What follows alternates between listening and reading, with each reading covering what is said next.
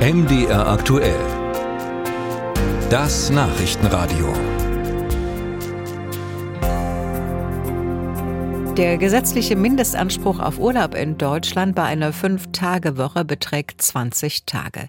Wer den Urlaub rechtzeitig plant und die Brückentage geschickt nutzt, kann dabei viel mehr freie Tage herausholen. So können aus 20 Urlaubstagen maximal 47 freie Tage werden. Christian Erl erklärt, wo die größte Freizeitausbeute im kommenden Jahr 2024 möglich ist. Neun freie Tage mit nur vier genommenen Urlaubstagen sind gleich zu Beginn des neuen Jahres möglich möglich, weil Neujahr 2024 auf einen Wochentag fällt. Wer vom 25. bis 28. März und vom 2. bis 5. April Urlaub einreicht, kann über Ostern acht Urlaubstage zu 16 freien Tagen verdoppeln. Auch im Mai ist diese Ausbeute erneut möglich. Der Tag der Arbeit am 1. Mai fällt auf einen Mittwoch, Christi Himmelfahrt wie immer auf einen Donnerstag.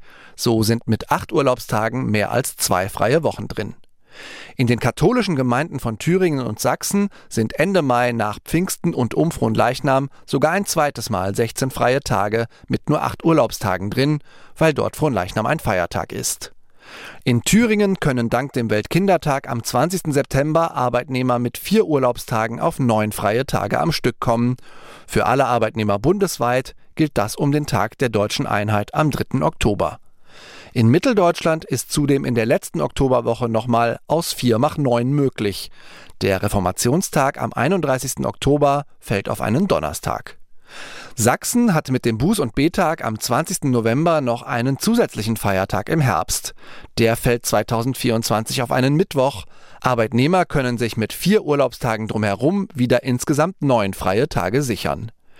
Die allerbeste Ausbeute ist zu Weihnachten 2024 und um den Jahreswechsel auf 2025 möglich. Für 16 freie Tage sind dort nur sieben genehmigte Urlaubstage nötig. Sollten viele Kollegen ähnlich optimierte Urlaubsanträge einreichen, muss der Arbeitgeber abwägen.